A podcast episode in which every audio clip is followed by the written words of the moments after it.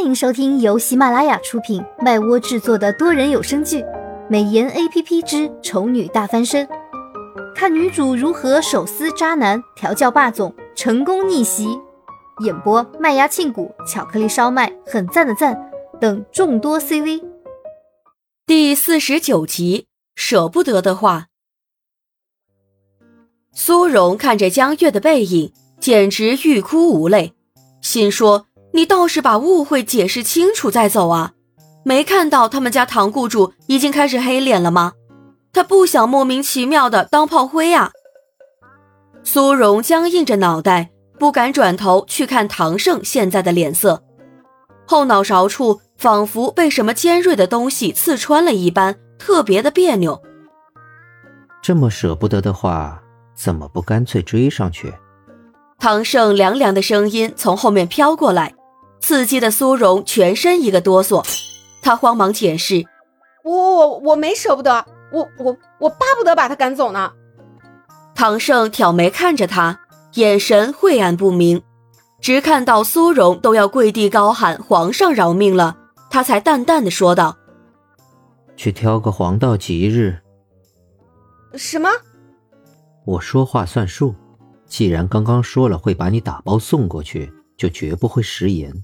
你先去挑个黄道吉日，我找个时间就跟许离谈谈这件事儿。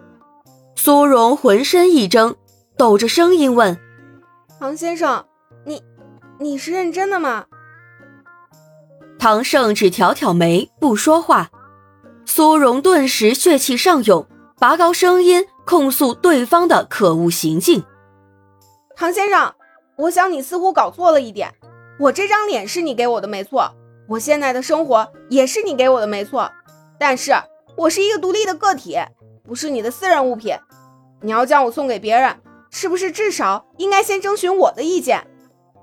征询？唐胜看着他，嘴角微勾。我看你的样子，应该是不会拒绝的。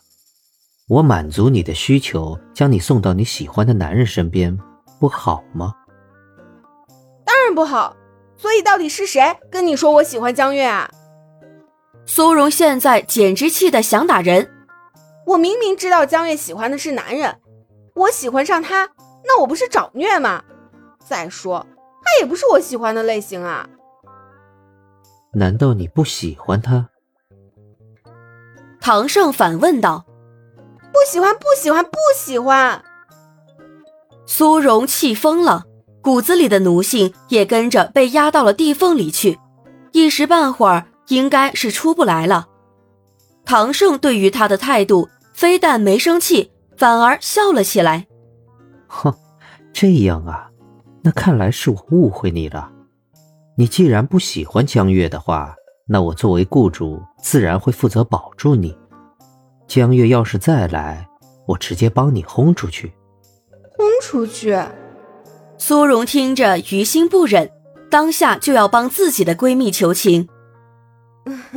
其实也用不着轰出，我我的意思是，江月刚刚看起来吓得不轻，应该不会再跑过来了，所以用不着轰，我也会跟他说清楚，让他不要再过来了。注意到唐胜瞬间产生变化的脸色，苏荣连忙改口，钻进地缝里的奴性再次崩了出来。就跟获得了重生一样，连闺蜜的死活都不管了。唐胜微微点头，表示赞许。第二天，江月又来了。唐胜看着苏荣的眼神，就跟在看一个骗子一样，让苏荣不由得心虚脚软。他忍住哆嗦，皮笑肉不笑的对江月问道：“你怎么又来了？”“什么叫又啊？”我们感情这么好，我来串串门不是挺正常的吗？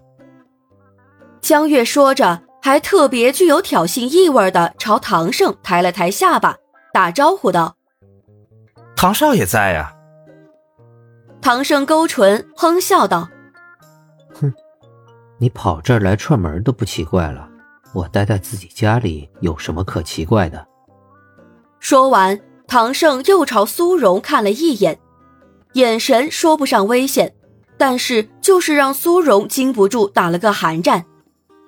唐胜进屋之后，客厅里只剩下江月和苏荣两个人。苏荣压低了声音问江月：“你难道看不出来，唐先生不欢迎你吗？”“看是看出来了，不过有什么影响吗？我是来找你的，又不是来找他的。”苏荣想说：“这是人家的地方，你这么不看人家的脸色，真的好吗？”不过转念想想。两个人不对盘，还真不是什么费解的事情。唐胜暗恋许离，又不敢表白，跟个傻子一样待在对方的身边，培养了这么多年的纯友谊。结果江月一出现，一追二闹三缠的，就把人给抢走了。这事儿搁在谁身上，谁会乐意？再说江月，他想必也是看出了唐胜对许离的心思，自然而然的。也就对他心存敌意，所以江月现在这么积极的跑来唐胜的地盘，还是打着来找他的名义，不惹得唐胜生他的气才怪呢。